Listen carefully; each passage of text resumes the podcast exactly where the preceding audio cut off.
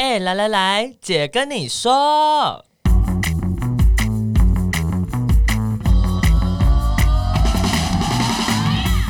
三个姐会跟大家聊聊国内外同志的大小事。戴好你的耳机，打开你的心，准备听起来。Hello，大家好，我们是彩虹民间大平台，我是伦伦，我是那你笑成这样，我有点，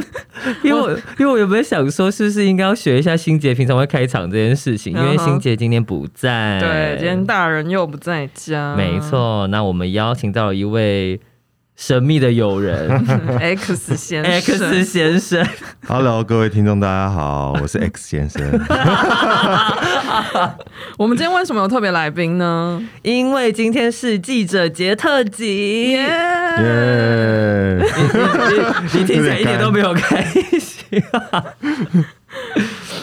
是的，那。因为我觉得大部分人应该对于记者的工作蛮，虽然说都应该多少都知道他们会在外面跑新闻啊，干嘛的，嗯、对，然后可能也因此会有蛮多刻板印象的，对，然后会看扁记者，我觉得这几年特别明显，就是都会说什么记者你怎么会这样问啊，问这种蠢问题或什么之类的，对，嗯、对，就不太尊重记者的工作，没错没错，所以我们请 X 先生来教育一下民众，来来教训一下群众，教训一下群众，没有没有没有要教训群众。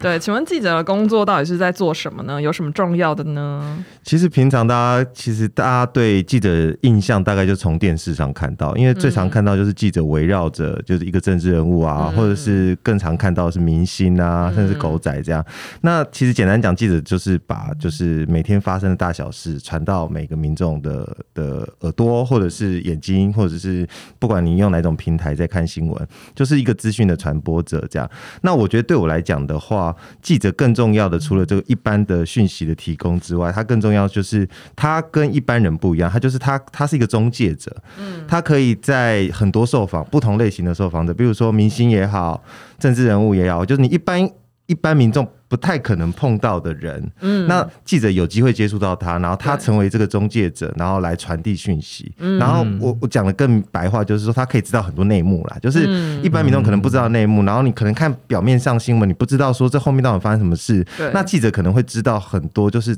潜藏在这个修法背后的事，或者这个八卦背后的事，这样。嗯，那主要就是记者可以多挖一些这些内幕，告诉民众。这样，我觉得记者比较大的功用反而是在这一块。嗯，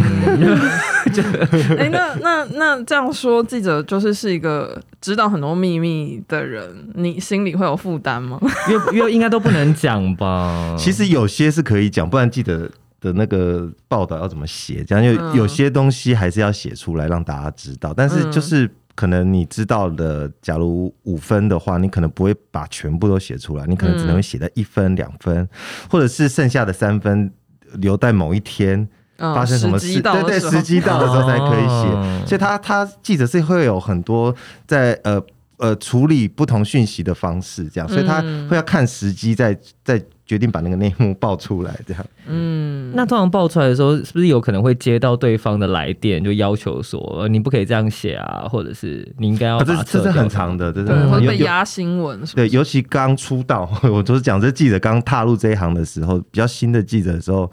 就是比较年轻的时候，他大概你你你可能历练没那么多，然后或者是呃受访者会看扁你，就比如政治人物，他会觉得说哦你这个小咖啊什么的，然后我也不认识你什么的，然后他可能看到你写一篇新闻，他就有可能打电话给你，对，然后甚至打给你的上司长官，对，然后要求你把它改掉、改标题、改内容，甚至要求撤稿，这都是很常发生的。嗯，天啊，那这种时候你你要怎么办？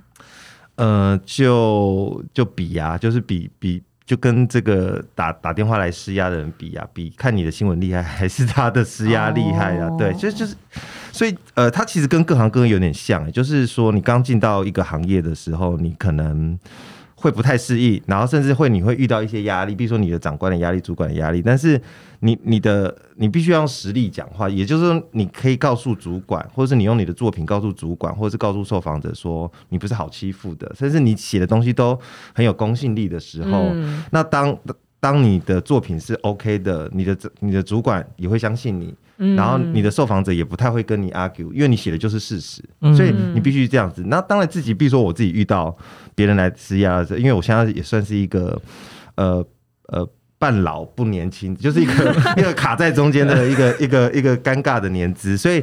所以我我有累积一些东西，但也又没有那么完全的资深，所以就变成说。我遇到一些，还是会遇到有一些政治人物想要来来跟你搓稿子的时候，嗯，我大概都还是会顶回去，就是说说我无法对我我我我可能在采访的时候，你就要跟对方讲清楚说，说我这个稿子可能会写哦，或者怎样，你要跟他沟通好，就是说你我现在问你这个东西是我会写出来的，对，也不要不要到时候到到呃到最后被认为说是你骗他。哦，套他话，然后故意要套一句话出来，然后然后把它写进去，这样就是其实他还有很多技巧可以避免这些压力，这样。嗯，我觉得很，因为我以前的工作其实是媒体联络人，对，就某种程度上是负责跟 X 先生以及他的好伙伴们有一些合作吗？我以前的工作好像没有那么，我不会觉得完全是合作。我觉得很多时候我也有很多的压力是，呃，就是有一些可能不是我们我的立场不想看到的新闻就出去了，那我很难处理。对，然后我觉得这个是对，这就是一个很神秘的一个生态嘛。对，真的很神秘，对，真的很神秘，就是你们既合作又。竞争又很神秘，而且我觉得这几年就是因为社群媒体很发达，所以很多时候有一些人会觉得我们已经不需要新闻记者了，我有什么话我就自己 po 脸书就好了，我不需要再跟这些人打交道，他们可能还会曲解我的意思，或是问我很难的问题。那你有觉得记者工作有因为社群大家都在狂用社群媒体变得越来越难做吗？哎、欸，我觉得其实没有哎、欸，因为我觉得社群媒体出来的时候，刚开始会的大家会认为说哦，每人人都是公民记者，事实上也是这样，没错。但是、嗯、呃，我我觉得说呃，在愿意在社群媒体写出来的，大家有没有观察到？嗯、就是不不管是 Facebook 或者是呃 Instagram，然后你你会你愿意 po 上去的，多数是正面的事。也就是说，你组织内的正面的事，嗯、你个人的正面的事，嗯、那你负面是，除非你锁朋友或什么的。对。但是如果你要你要控诉一件事，或者是爆料一件事，甚至。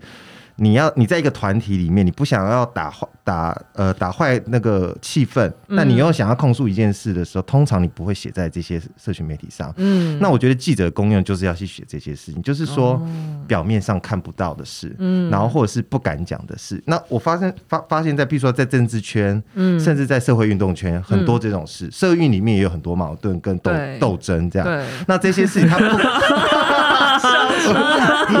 我讲到敏感处嘛，好吧，不会，不会，不会，不会。然后就是像这种事的时候，他们不可能大大的就写在自己的粉丝页啊，对啊，比如说呃大平台不可能写在粉丝页嘛，对。那所以记者工工作就是要去厘清这些脉络，甚至他去听不同方告诉他的脉络之后，把它整理出来。我觉得反而在社群媒体发达的时候，记者的。价值更重要，因为他可以去揭露说，哦，大家好像表面上一一团和气，甚至好像这个好棒棒啊，嗯、这个修法好棒棒，嗯、这个党好棒棒，或这个政治人物好棒棒，背后的一些真相，这样对，嗯，蛮好的，真的是蛮好的。虽然刚刚听到这个斗争，还是稍微抖了一下。对，我觉得，我觉得我我后来其实呃，对记者的工作有。很，我其实很尊敬他们，就我觉得这是一个不好做的工作，然后又、嗯、又背负很多污名。就是有一阵子，我觉得可能是从太阳花学运之后，就是很多人会觉得自己就是媒体已死啊，没有什么公正的报道，然后就还会用那个妓女的妓来写记者，就觉得就是很贬低他们的工作。嗯、但我其实常常就会觉得，嗯。事情其实没有这么简单，对，就是我们会觉得新闻品质很糟，可是其实往往是因为我们阅听者的环境没有办法支撑很好的新闻，或是很有品质的新闻。嗯，不是也有人讲说是可能记者他可能写的内容是这样，可是标题还是会被主编改掉还是什么的，嗯，所以有些时候可能标题跟内容不见得一。全然是一样的位置，嗯，然后是因为要吸引人家来阅读，所以他才会把标题改，对对对对对对，对，因为通常一个新闻的组成大概就是内文吧，图片、照片配图哈，然后还有标题。那的确，多数的标题都不是记者下的，然后在除非是呃一些部分媒体他会跟他比较尊重记者，他会跟记者沟通这个标题怎么下，那不然多数哈就是记者就写内文，你可能下下一个大纲哦，在标题上边，然后回去之后编辑。网络编辑他会重新改过，因为现在你大家知道点点阅率的时代，所以。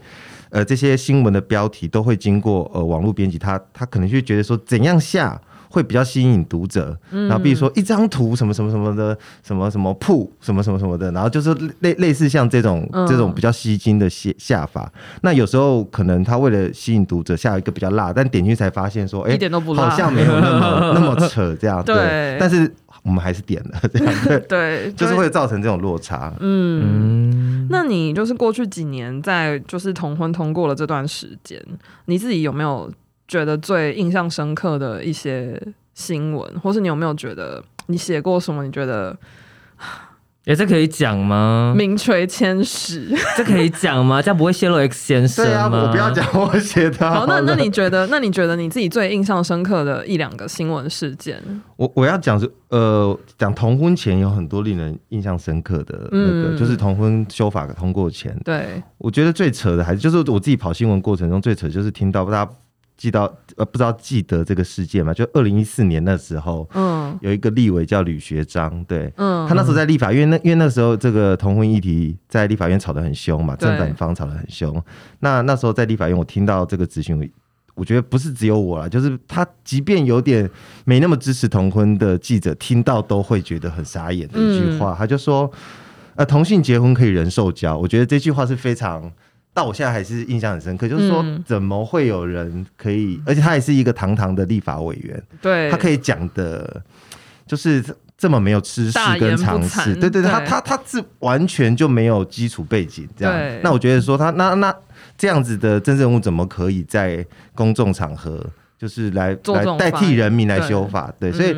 这个事件是令我印象非常深刻的。嗯，那除了这个之外，还有一个 就是呃法以前的法务部长哈，就是邱泰山他讲的那个。嗯他那时候比比嘛，对对对，就是那时候视线同婚视线的时候，他在那个那个辩护庭呃辩论庭上面讲的那那个说呃有有有长辈问他说，如果同婚过了之后，那祖先牌位是要叫考考还皮皮这样，嗯、然后他就被被说是皮考丘，对皮考丘，对，所以我觉得这个这个也是也是让我觉得说，哎、欸，法务部长，对，对对，就是说你你是一个法务部长，你是要讲你就是就法论法就好了，但是你。你跟我搬出民间习俗，对，讲这这套要干嘛？虽然他事后解释是说，呃，他只是想要提醒，就大家说，呃，这个社呃修法通过后会有一些社会争议啊，会有社会冲突。但是我觉得你在这个法庭上，你就是你是法务部长哎、欸，嗯，你不是民政司哎、欸，对，就是你讲你跟我讲这个干嘛？对，所以我觉得我那时候也很 shock，想说哇，原原来大家对于。呃，这个同性婚姻的相关的制度修法，甚至对国际上怎么讨论这件事是这么没有概念的。嗯，对，嗯，天哪，真让我想到，那是公听会吗？谢启大讲蟑螂论的时候，对对对对 对，也是吗？公听会。天啊，那你们就是记者朋友们，就是坐在这个现场，就有报道的这个，你不会想笑或觉得荒谬？其实多数记者听到这些话，当然一方面觉得荒谬的时候。大家也很兴奋，说怎么会这么扯？就是可以写新闻了，这样。就有标题了，有标题了，对对对对对，什么蟑螂说什么的就下了，对，就是就大家觉得很荒谬了，就是而且私下也会是扯说，即便他可能认为说那时候那时候氛围不是支持同婚的，会认为要修民法嘛，对对对。那即便支持专法的记者也会觉得说，这样根本就在帮倒忙，就是这些人越讲会越让人家觉得你们越荒谬，这样对。好有趣哦。是有趣，现在看来有趣，当时可能不觉得。对，当时真的是痛苦万分，想每天都在想说，到底在公三小。但有些时候也会觉得他们越多错误发言越好啊，就是就秀下限。对对对，有因为有些中间的群众反而会觉得你们有点太过度了。嗯嗯嗯，那就不用讲说那时候萌萌就是互加盟他们，对不对？他们讲什么摩天轮这些的，哈，这些也都是非常经典的。对对，所以我觉得。很好像有很少有一个这种政治事件、政治议题、修法议题有这么多金句的，嗯、应该就是都是。我觉得我跑过那么多新闻，包括太阳花哈，嗯、或者是你一些重大的劳劳动议题、劳工议题，都没有这么多金句过。哎，对，就是同婚累积的多，非常多，超多金句，超可怕。哎，那就顺着这个问，那你有去过反方的场子吗？去反方的场子当然有，就是因为他那时候呃，立法院外面除了同婚方哈支持同婚方，还会有反方，然后他们他们会办。对，那我我我坦白讲，我觉得反方的场子比较不像一个社会议题的场子，它比较像是宗教场。就是我我自己去采访的或者去进去看的时候，感觉，因为他们会有很多呃教义在里面，有时候会讲到教义的部分，所以那时候也令我很困扰，就是说，哎啊。为什么是要把这种东西结合在一起？对，我们又不是宗教国家，这样、嗯、对，就是这第一个是这样。然后另外一个就是我跟反同方接触比较有趣的一个是，我以前采访过，就是因为我想要了解他们的策略嘛，嗯嗯、所以那时候我就访了一个他们比较年轻的团体，我有访访过他们年轻的团体，然后那时候大概三四个，就是他们比较是学生辈的反同的组织来跟我聊过这样，嗯、然后。哎、欸，他们论述就跟我们那刚刚前面讲的比较荒谬的言论是不太一样的。嗯、他们一开始也会讲说，我们并不反同，然后非常诚恳的在跟我讲说，哦，他们的论述是什么？因为那时候谈到性平教育的时候，他们还讲说，他们不反对性平教育，但是他认为现在在谈情欲的部分太多了，嗯、性教育的部分太太多了。嗯、所以我发现那时候就觉得说，呃，其实。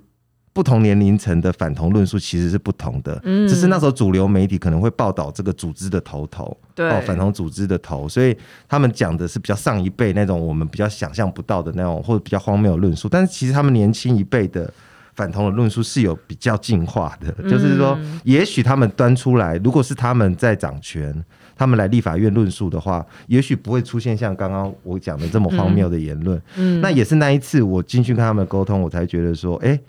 其实蛮恐怖的，就是说，其实他们的包装的策略是蛮好的，嗯、而且是透过学生，他们有深入校园去做，所以那时候还没开始谈到呃，就是性平教育还没有开始在在这个同婚界吵的时候，呃，他们就已经在做了。就是我访的时候，那个时候他们就已经在做，所以后来也的确证实说，哦，性平教育变成一个主战场，这样。嗯、对。那我自己觉得比较有趣，是我那时候在采访他的时候。就有几个人的性别气质比较特别，就是让我觉得说他不像是呃传统认为是比较阳刚的，然后所以我一直想到说国外有一些反同组织，其实他过了一些领袖，他过了二三十年之后才发现他是深柜。对，对我我我我那一次采访的经验，就让我回去一直在想这件事，在想说台湾的反同组织的领袖会不会也有藏着一些这些这些人深柜的朋友？I bet。也许吧，对，但我觉得很有趣诶，就是我之前有听别的记者朋友说，就是呃，因为他也是出他自己本身也是同志，然后他出于一个好奇，跟他真的很想知道到底为什么有人要反对，所以他就有去过，就是呃，萌萌的一些媒体茶叙或是什么的，然后他就有说，他觉得，对，他就有类似刚刚 X 先生说，就是他觉得那个场子很不像社会运动常见的那一种，就是。清楚的告诉大家我的需、我的诉求、诉求我的、嗯、我的论述是什么，然后就是很很流于一种，因为我的我的我相信这样，所以就应该这样。然后他好像就是虽然过去几年就是某某们可能有努力的想要去淡化宗教的色彩，但好像没有很成功。那我很好奇，就是那你觉得？像刚刚你讲的，就是呃，这些好像年轻一辈的这些同学，他们，你觉得他们有比较懂，就是去包装或者是去传递他们的论述？你觉得这个跟，因为很多人会觉得哦，这是世代的差异，就是嗯，你觉得他们的运动是这些年轻一辈比较有论述能力的人？你觉得他们还是有？你就你的观察，你觉得他们有持续的在？精进，然后他们的运动也还有在继续吗？还是说你觉得经过公投、经过同婚以后，他们也就消失了？我觉得年轻的那一挂比较比较看不到了，就是这两年，哦、尤其同婚过的这两年比较少看到，反而是在长辈间还是继续，他们是变成地下的、地下化的。嗯、因为我我的一些长辈群组有时候还是会传，对，所以我觉得蛮妙的，就是。之前在打这个仗，呃，就是打打打这个议题战战争的时候，其实各阶层哈，比如说同婚方或者是反同方都会都会参与嘛。但是同婚真的过了之后，真的又又愿意去推反同的，其实我觉得在台面上变比较少。嗯嗯，因为其我我在想，是不是也因为的确也没什么好反，他们也找不到理由好反，因为台湾。就是你这个社会过了之后，也并没有像他讲的这样，就是天崩地裂或者怎样的，嗯、对、嗯，所以他要找到一个实证的说，哦，修法导致怎样的结果，他并找不出来，对，嗯，他可能还是会比较倾向就是要渗透校园吧，因为这还是根本啊。就如果他从就是年轻的学子们开始去改变他们的观念的时候，其实我觉得那反而对未来的社会比较有利，嗯，嗯。有趣，对啊。那你有没有就是在这个就是报道过去这几年报道同婚的过程中，你有没有觉得什么最感动的故事，或者是你自己就是听一听都哭了，或者什么？就是有听过很扯，那有没有听过一些特别感人？我反而是在就是当记者前，在看这些相关议题会比较感容易感动，但是因为你自己当记者之后，可能接触太多了，然后或者是你必须要保持理性，所以常常要被感动的几率比较低。但是，哦、但是在比如说，我觉得最感动还是那个那时候视线过的那一刻，对，因为那那本来是在一个就是几率很低的、很低迷的状况下，然后后来终于就是觉得说啊，怎么会有一个转换？因为那时候本来有的执政党民进党那时候党内的其实也没有那么支持嘛，哦、嗯，那。视线一定调之后，变成说 push 社会往前走，所以我觉得视线通过的那一刻，真的令人蛮感动的，就是会泛泪，这样就很多记者在立法院的都都那时候都有泛泪，甚至哭这样。对，嗯，天哪，鸡皮疙瘩，真的是鸡皮疙瘩。对，现在回想起来都觉得好像。好像参与过什么很了不起的事情，但当下就是觉得痛苦要死。没错，跟五五那个二零一九五一七前夕一样痛苦，痛苦要死。那你怎么处理？就是呃，跟你自己的理念，或者是跟你自己相信的价值很冲突的一些新闻，不一定是同婚，就是各种，比如说，就是也有一些很扯的，或者是比如说一些我不知道哎、欸，呃。各种议题抓小辫子，就是就是你怎么，就是你，因为你刚刚有讲到记者可能还要保持理性啊，嗯、要怎么去公正的，或者是怎么去论述你完全不相信的东西的新闻。对，其实这件事我呃，应该是所有当记者刚当记者的的人都会都会面临这个，尤其是你越有理想哈，嗯、你本来越呃主观意识或者是你的价值观越强的，你投入这一行之后。起初的三年一定会遇到这样的很大冲突，但是我后来自己的调试跟怎么理解这一行的状况的方法是哈，就是因为新闻它不是写特，它不是文章，就是它不是叫你写评论。新闻的目的是传达讯息、传达内幕、传达别人不知道的事，甚至让不同立场的人去辩论对话嘛。那如果你今天是要写一篇评论的话，你就会很痛苦，就是要你去写你立场不同。比如说，我今天去跟我刚举例的跟反同的年轻的组织聊完之后，我要写一篇他们的论述，然后然后感觉是我认同的，嗯的这种评论，那当然我会很痛苦。但是新闻不一样，我觉得新闻它有一种价值，就是它它。不要评论他，他只要去揭露，他本身就有价值了。也就是说，他把荒谬的立场写出来，或是把你不认同的立场把它曝光，嗯，他本身的价值就在这里。也就是说，你不用透过你记者本人来评论这个这件事，他把它曝光之后，他就会带来很多不支持他的评论了，或支持他的评论了。也就是说，当你比如说我去遇到反同的时候，我我只要让他的立场呈现。然后再去问一些可以明显去打脸他的说法的，让他们并成，嗯，就是让两方的说法并成，读者一看就知道谁对谁错了，嗯，所以我觉得一开始一定会觉得说，我一定要写一些，比如说土地正义的议题，会去写什么议题，然后比较呃比较呃在。在呃进步价值上看起来比较弱的，或者比较看起来你觉得是退步的一些团体或者是政党，嗯、你甚至不想去跑那条线。嗯，可是我后来发现说这样是不对的。嗯，因为你去跑它，你才可以知道他们荒谬在哪里，嗯、你才可以把更多荒谬的事揭露出来，嗯、让更多人知道，然后让他们被这个社会淘汰。嗯、所以我觉得说，呃，刚刚前面讲的价值一定，应你刚开始跑这个新闻的时候一定会有，嗯、但是后来你发现说，哦，原来你。记者的工作是要让这些事更凸显的时候，其实你就不会，你就会觉得说你在做有意义的事。对，嗯，觉得说的很好。对，今今天如如此之充满知识的获得，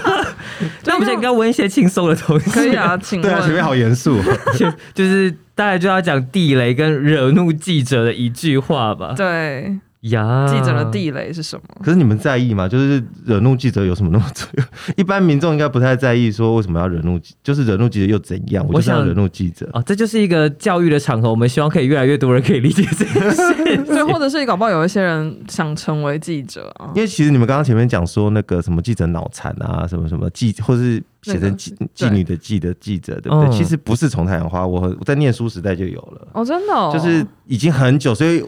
其实我已经很习惯了，就是就会觉得，就我自己也会笑笑笑的看这样，反正讲说，我都会在心里想说，反正你们就不懂，对啊，反正没差，反正你们不懂，你们永远看到的都不是真相的新闻，这样，有时候会这样子自己安慰自己。嗯，那回到刚刚你们讲说，那记者最讨厌什么事哦？嗯，其实我觉得最讨厌就是我刚刚前面讲，我最讨厌他拿你的长官来压你。我觉得在每个职场应该都是吧，就是。哎，写新闻的是我，我今天是我来采访你的。那你有意见，你不来跟我讲，或者是你不来，对你来就是透过你的总编辑、社长、你的副总、你的主任来跟他跟你讲说，哎，某某某某某打来说你这条新闻要拿掉，或者是这标题不能这样下，或者里面那句话太太重了。会造成他困扰，拿掉。那你跟他讲干嘛？因为下次采访的还是我啊，嗯、还是那个记者啊。所以，所以呃，如果各位听众，不管你在哪个职场工作，如果哪一天你要遇到记者，尤其公关业的，对我虽然我现在匿名，我可以大方的讲，嗯、尤其在做任何行业的公关，请请不要就是直接打给他这个公司的总经理，就是在比如说打给记者的上司说。哎、欸，你们记者新闻怎样怎样怎样？我觉得你这样沟通是没用没用，他下次会写更辣的新闻还你，因为他恨你。对，他会觉得说 怎样？你你没有电话，你没有赖吗？你怎么不直接跟我沟通？嗯、我觉得这件事应该是普遍所有记者最烦的，就是即便你他资深之前都会觉得这件事不能接受的。嗯，然后再来就是我想一下哈，就是他要求事前要先给他看过。哦，就是呃，应该不应该是说，很多文字工作者不是每一种样态都不能给他给客户看过。对那那我为什么讲客户这个字？就是说什么叫客户？就是你有付他钱的叫客户。也就是说，我今天花钱请你帮我写一张一篇文章的话，嗯，那你当然可以有权，嗯事前先看过嘛。对。但是很多政治人物以为记者是他的传声筒，哦，或者很多团体也会以为他的。这些记者是他的传声筒，我是说社运团体哦，嗯、他就会说啊，你可以帮帮我报道这个可怜的故事，或者是说这个需要需要争取权利的故事吗？那 OK，那你写之前可不可以先给我看过？然后所有记者听到这句话的时候都会俩公想说怎样？我现在是你的公关部门吗？还是我是你的文宣吗？嗯、就是他们搞不清楚这个分际。那他当他要求记者给他审稿的时候，那是不是代表说你要怎么改就怎么改？那为什么不你写好，你直接来买广告呢？嗯，对不对？或者是投书嘛？对，你就投书嘛。那他既然这个这这个受访者找上这个记者，好，或者是这个团体找上这个记者，希望。希望呃写一些议题，或者是希望让一些事实真相可以曝光，那就是应该是相信这个记者品牌，相信这个媒体的品牌，对，认为说透过媒体的报道的效益会比自己投书，嗯，或自己买广告有效，嗯，那这个时候你就要相信记者的专业，而不是、嗯、呃，你可以在你这可以在采访的时候跟他沟通说啊，这个地方我希望你到时候写的时候可以怎样怎样写，或者是哪句话不要写，嗯、就你可以用沟通的方式来跟记者互动，而不是。要求他整篇写完，然后让你改完之后再给你。这个包括，这不是只有呃我们刚刚讲的团体或者是政治人物，很多作家或者是大咖，大家认为呃，照理来讲是要很懂新闻自由的人，嗯，好，或者是一些名名人，他们他们都会犯这样的的的错，哇，对，然后所以大家就常常在采访一些名人。之后回来就会觉得说，哦，他原来也不过如此，嗯、因为他们就会做了这些让人家觉得侵犯新闻自由的事，这样。嗯、我觉得这两件事应该是普遍记者都会受不了的事。嗯，嗯好妙哦。我觉得，对，我觉得这里就是也，嗯，也让大家去思考一下，就是你你你看到的东西到底是什么？就是。对啊，就是你你看到脸书贴文，可能就是又有一个名人在那边晒美食、晒晒就是可爱的宠物，然后就是很多很多赞。可是他在面对一个记者的采访的时候，他到底说了什么？然后他没说什么？我觉得这确实是在这个就是。点击率或者是按赞很多，就是追求这种社群流量的时代。我觉得大家在看新闻或是看讯息的时候，还是应该要真的要注意的是。嗯、我曾经有听过一个本末倒置的发言啊，他说就是他觉得现在很多媒体的内容是呃会有立场的，或者是他可能不全然的真实，所以他就选择什么都不看。然后我就跟他说：“我说我觉得，如果你是带着你本来接受一个资讯的时候，你本来就要带着一点点怀疑的心态去看所有的事情嘛。而且你不可以只看其中一个立场的新闻，你应该是全部都看完之后，你找到说什么跟你的立场价值最一致，那你那你再可以再往下去深究，而不是说我就一概的什么都不看，或者是一竿子打翻所有的媒体人。对。”那我我我是觉得刚刚讲的那个，就是多数民众都会常骂媒体，就说或者这个记者不中立哈，嗯，不公正，或者是他不客观。可是我我我想跟听众沟通一件事，就是没有东西是客观的，即便科学也不是客绝对客观。嗯，就是说他在设定。比如说我的实验室环境的时候，这就是主观。嗯，就他要设定怎样的温度，他要设定怎样的条件来做实验，嗯，这就是主观的一种。那回到刚刚讲新闻，新闻怎么选标题？我为什么报道蔡英文不报道马英九？我为什么报道吴敦义不报道朱立伦？这都是记者的选择。你在选择。呃，报道的方向的时候，它就是已经有主观价值了，所以，所以读者应该不是要求呃记者去呃，就是完全客，我我真的想不透什么叫做完全客观，就是他不可能是在一个真空的环境中报道嘛，所以他一定有记者的主观在描述，所以呃，读者或是听众观众应该是要去培养的是呃他的媒体识读能力。什么叫识读能力？就是说他要懂得。怎么分辨说哦，现在这个这篇新闻它比较偏向谁？嗯，那如果我想知道另外一方的立场的时候，我要去要要去找哪一个新闻来看？嗯，那也就是说，现在网络这么方便，社群媒体这么方便，就是读者或者是民众要找新闻不难了，他只要 Google 关键字下去就找得到。对，所以现在新闻这么多让你选择，你要多像记者要培养，呃，读者是要培养独立判断的能力。嗯，他要多看不同的新闻来。自己培养自己的独立观点，而不是希望，呃，像传统，或是你像传统，我们在受教育的时候，你是希望被灌输，你你你不能完全仰赖单一媒体、单一记者告诉你什么是对，什么是错，而是要自己去培养这个能力。我觉得这个是比就是我们再去骂这记者说不公正或不客观还重要的事。嗯，听到了没有？但但但是也不要骂，不要只骂民众，就是说 说呃，其实民众现在社群媒体那么发达，其实也可以给媒体反馈，因为的确有一些媒体有时候下标题太辣，嗯，太新三色，或者是根本就不重要，你一直报，那这个时候。呃，网友就可以去洗版了嘛，对，对不对？嗯、就是你们常常很爱去政治人物的的脸书洗版，或者是到处去站。那有时候媒体你也可以去，你看不惯你就不要去点嘛，然后你去下面留言说我不希望你们再写这样子的新闻。嗯，那媒体就会有压力，记者就会有压力，下次他就不敢再这样处理新闻。嗯，对，这样子之后，所以应该说现在是一个互动的时代，就是记者。呃，记者、媒体都必须要跟民众，他们是互相建构的、互相影响的，所以也不要认为说，哦，民众就只能抱怨，你你是可以付诸行动的，对。嗯这个是很很正向的说法，但我对我的说法我就会是，就是你不要就只会靠背嘛，你就好歹也做一些可以改变的事情啊。哎、欸，你今天人很良善的，我是为什么？对 很有很有教育意义的，很 有教育意义，跟跟本节目的那个一贯的风格有点差异。但我觉得蛮好的。我觉得很多时候我也不知道哎、欸，就是这几年就大家在那边同温层，同温层，我反而觉得同温层就很多礼盲啊，就会觉得 Hello，就是哎、欸，所以我现在很少花 Facebook 哎、欸，我我可以理解，然后也很少 po，因为我觉得就像我刚刚，就大家就在上面秀艺，什么叫秀艺？就就大家就是只想在。讲说自己跟多人别人多不一样，嗯，然后或者是就是只要这个议题很热的时候，大家就去刷一波。比如说最近在刷斯卡罗，哎，这样我会不是 我会不会政治不正确？不会不会不会，因为因为前阵子在刷奥运啊，对，就是像这样。我我就觉得有时候这种风潮很烦，就是好像你不发你你你你对这个议题不讲点话的话，你的朋友就会觉得说，哎、欸，你怎么不跟我们不是同一伙？这样，对，这种气氛在那种社群里面越来越多。对，嗯，就我对我也常常觉得，好像你被迫一定要表态什么事情，我觉得好烦、喔。那我所以我现在也都沉默，嗯、我就是慢慢的看这些人到底在干嘛。对，所以我觉得，嗯，我觉得大家也可以想一想，就是你你自己。就是因为对，就像刚刚 X 说的，就是这是一个互相互动的一个世界。嗯，那你除了抱怨之外，你你到底有什么？请问你有什么贡献？